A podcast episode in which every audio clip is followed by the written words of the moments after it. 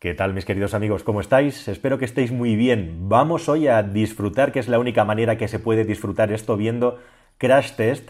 Ahí estáis viendo algunos choques frontolaterales que solo se hacen en Estados Unidos por la NHTSA, la Autoridad de Seguridad Pasiva de los Automóviles, que miden esos choques. Y os voy a explicar y os voy a poder mostrar empíricamente cómo los automóviles actuales han mejorado increíblemente en seguridad, aunque a veces las cosas salgan mal como le ha pasado a Mitsubishi con ese Mirage que probaban ahí Space Star en nuestro territorio. Pero bueno, ya estáis viendo algunos de los crash tests más brillantes de los últimos tiempos los han hecho los Tesla, en los que incluso hay tal rigidez en el vehículo que ni siquiera el parabrisas se destruye, pero como digo, a veces las cosas no salen del todo bien. Y esto es lo que le pasó con el airbag lateral a Mitsubishi en estos choques, en los que directamente golpeaba con dureza al conductor, siendo más un problema que una ayuda, puesto que la cabeza se salía del lugar. La cuestión es que ese comentario típico de que los automóviles antiguos estaban mejor hechos y sobre todo estaban a nivel de chapa mucho mejor fabricados y por lo tanto eran más seguros, es una grandísima cuñadez. Los automóviles actuales tienen montones de zonas programadas para deformarse, aceros de alta resistencia, eh, columnas de la dirección no intrusivas, airbags, cientos de cosas que antiguamente no existían. Y este vídeo es una buena prueba, este choque, este experimento que se hizo entre un Chevrolet Bel Air del año 59 y un Chevrolet Malibu del año 2009. Entre medias habían pasado 50 años. ¿Qué es lo que ocurre aquí? Pues ya lo veis. El vehículo antiguo de los años 50, sin ningún tipo de zona programada, se arruga completamente a pesar de esa chapa de teóricamente primera calidad. Por supuesto, no hay cinturón de seguridad y el ocupante es brutalmente golpeado en el interior del vehículo por el volante y la columna de la dirección y además el techo se arruga de tal manera que, bueno, pues lo vais a ver desde dentro, recibe una ensalada de golpes seguramente mortales a esta velocidad, algo más de 50 km por hora, en la que es golpeado por techo, por columna de la dirección, se le disloca el brazo. En definitiva, el contraste entre el vehículo antiguo y el nuevo con las zonas mm, programadas de deformación del vehículo para mantener el habitáculo intacto y además ese airbag que salva la cabeza del conductor como podéis ver a continuación. Bueno, así son los automóviles hoy en día y aunque no son perfectos y tienen mucho que mejorar, vamos a ver en este vídeo hasta dónde puede llegar el desastre si un vehículo no está bien diseñado. Lo importante, sobre todo y por encima de todo, es justamente que el vehículo mantenga el habitáculo intacto.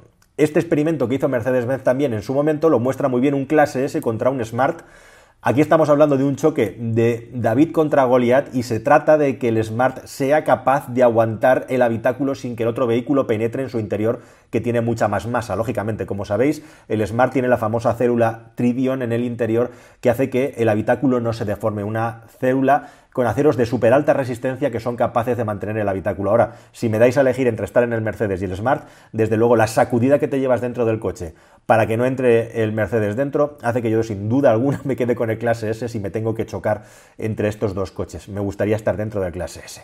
Bueno, pero como digo, esto no siempre ha sido así. Vamos a ver algunos de los crash test más desastrosos a lo largo de la historia que nos van a dar una buena referencia. Aquí tenéis un Fiat Punto, un vehículo, bueno, pues que no ha evolucionado prácticamente nada en los últimos 10-15 años y ya apuntaba maneras en el pasado. Ya veis cómo el habitáculo no es capaz de aguantar. Pero ¿os imagináis lo que pasaría en un vehículo tipo eh, equipo A? Pues ahí veis el Chevrolet Astro, Astro esta eh, gran furgoneta, cómo se deforma completamente, cómo se dobla, se arruga y el habitáculo es absolutamente incapaz de soportar el golpe y por lo tanto el conductor recibe, bueno, queda aprisionado completamente entre el volante y el asiento. El Citroën Saxo, mi Saxo gasta muy poco, sí, claro, tu, su Saxo gasta muy poco porque es un vehículo muy ligero, muy liviano y que se comporta así en un test de choque. Mejor que no te pille dentro o con un ocupante detrás porque ya veis que el vehículo queda desintegrado cuando te das un golpe frontal, como estamos viendo en estas imágenes.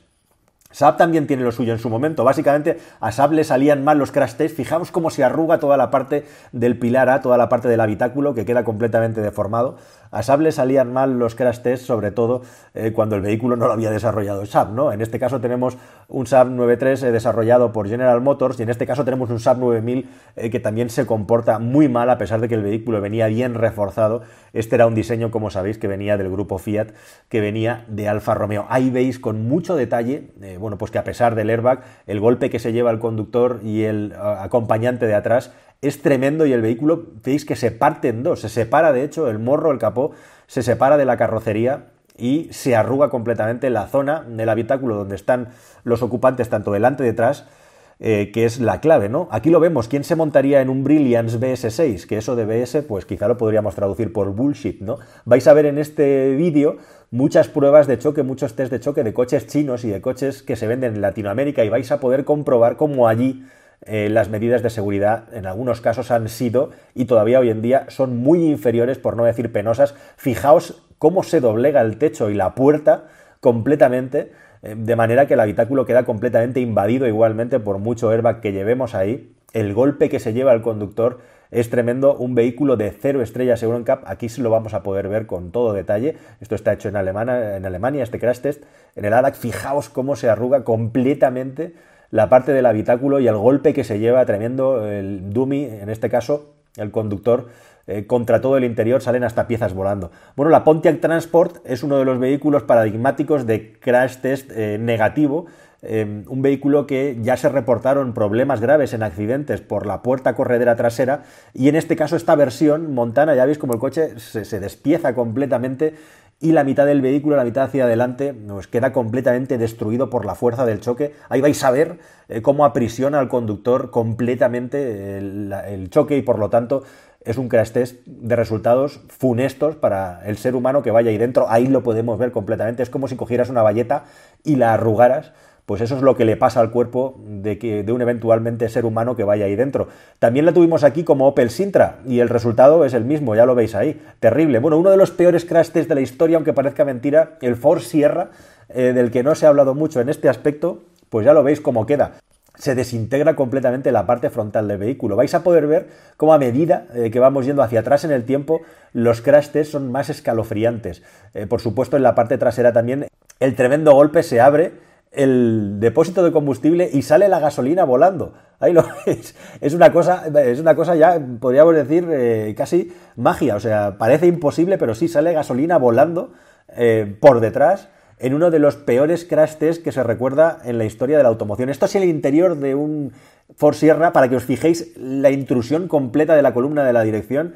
Y aquí lo que tenemos es ni más ni menos que un rover Metro, el rover 100, luego, bueno, pues que igualmente el golpe es imposible de ser absorbido, lo que hablábamos de la importancia, fijaos cómo se arruga el vehículo y el impacto frontolateral hace que directamente el interior del vehículo se destruya. Bueno, coches chinos, podríamos hacer un especial de coches chinos, menos mal, o, asiáticos, en este caso la marca Proton, que no es China, pero, pero vamos, es eh, Malasia, y vamos a poder ver algunos de los crash test, tanto de sus grandes berlinas, que allí son vehículos que se utilizan mucho como taxi. Fijaos el golpetazo que se da el conductor contra el salpicadero o el acompañante, porque en este caso no hay airbags. Y el simple airbag, la simple bolsa de aire que veis aquí no existe, bueno, pues es fundamental. Fijaos, comparad esto con el crash test que hemos visto antes del Tesla, en el que ni se rompía el parabrisas, para poder apreciar cómo ha evolucionado. Y bueno, el niño ya veis que sale volando y melones destrozados, por supuesto. Aquí no hay nada más que decir. Posiblemente estas personas habrían acabado su vida en el interior.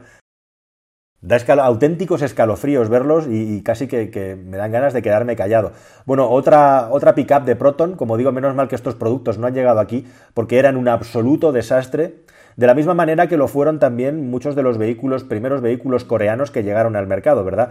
Que eran muy malos en calidad, eran muy malos en motorización y eran terriblemente malos en seguridad. Pero ojo porque los europeos tampoco nos libramos y esto nos da buena medida también de cómo ha evolucionado la industria del automóvil para bien en materia de seguridad activa en los últimos tiempos. Vamos a ver algunos crash test europeos. Por ejemplo, un coche muy conocido aquí, del que hemos hablado mucho, os lo he enseñado antes, vamos a verlo de nuevo a muy baja velocidad, el Citroën Saxo ya con sus airbags podéis ver como el golpe frontal a 50 km por hora no es capaz de absorber la carrocería el golpe, fijaos cómo se abolla el techo y por lo tanto eso produce ese efecto acordeón tan indeseado que no queremos en el interior del vehículo. Hyundai i10. Aquí ya estábamos en una evolución hacia vehículos mucho más avanzados en lo que se refiere a industria coreana, pero todavía los vehículos pequeños sufren mucho en este tipo de choques, eh, bueno, pues por tener mucho menos espacio para poder poner las superficies programadas de deformación. Alfa Romeo 156, lo he puesto a super cámara lenta, fijaos cómo el coche eh, no es capaz de absorber el coche y se arruga de una manera tremenda, fijaos cómo se contrae completamente hasta aprisionar de una forma absoluta al conductor y aquí hablamos de un coche bastante moderno ya. ¿Quién decir de los Daegus? Que seguimos viendo por ahí a muchos Daegus lanos y muchos Daegus aranos por la carretera, arándanos para los amigos.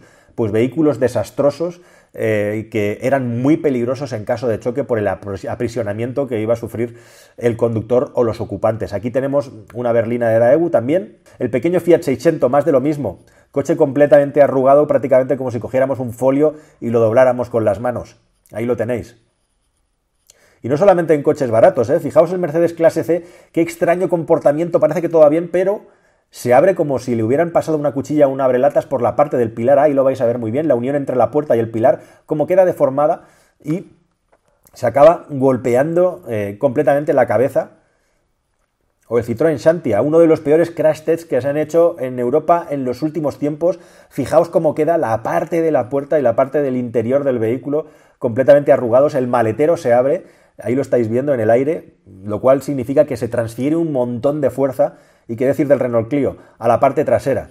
Un poco mejor comportado que el Citroën Xertia, pero fijaos cómo sale por los aires también incluso eh, la ventanilla trasera y cómo se golpea el ocupante eh, siendo el airbag insuficiente.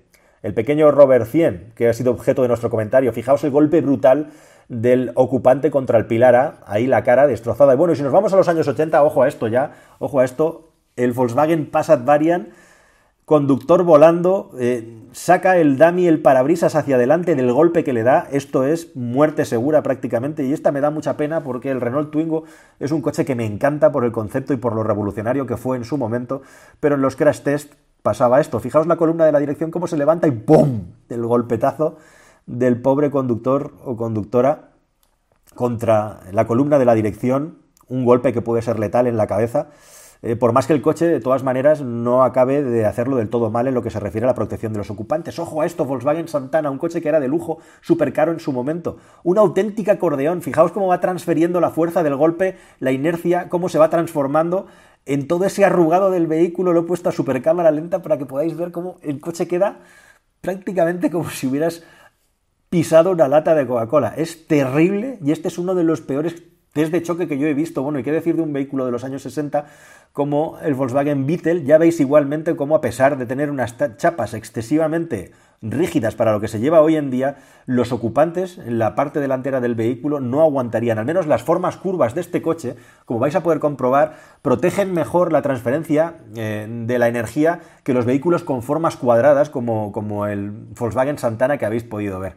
Bueno, no se libran de esto tampoco vehículos europeos que van a Latinoamérica con mucha menor seguridad, como por ejemplo los vehículos que aquí se venden con bajo marca Dacia y allá bajo marca Renault. Aquí lo estáis viendo, el San Pedro, como yo le llamo, el Sandero de primera generación, pues no tenemos muy buenas noticias. Fijaos cómo el pilar A resiste, pero el techo se abre como si fuera un abrelatas. E igual pasa igualmente con este Suzuki, Valeno, si no me equivoco, que queda absolutamente destrozado también en la parte, fijaos cómo golpea al no llevar airbag absolutamente la columna de la dirección al ocupante del vehículo. ¿Y qué decir del Tata Nano, no? Cero estrellas en Euroncap y como decían por ahí, eh, con humor irónico, valía más dinero los dummies que llevaba el coche dentro que el propio vehículo en sí.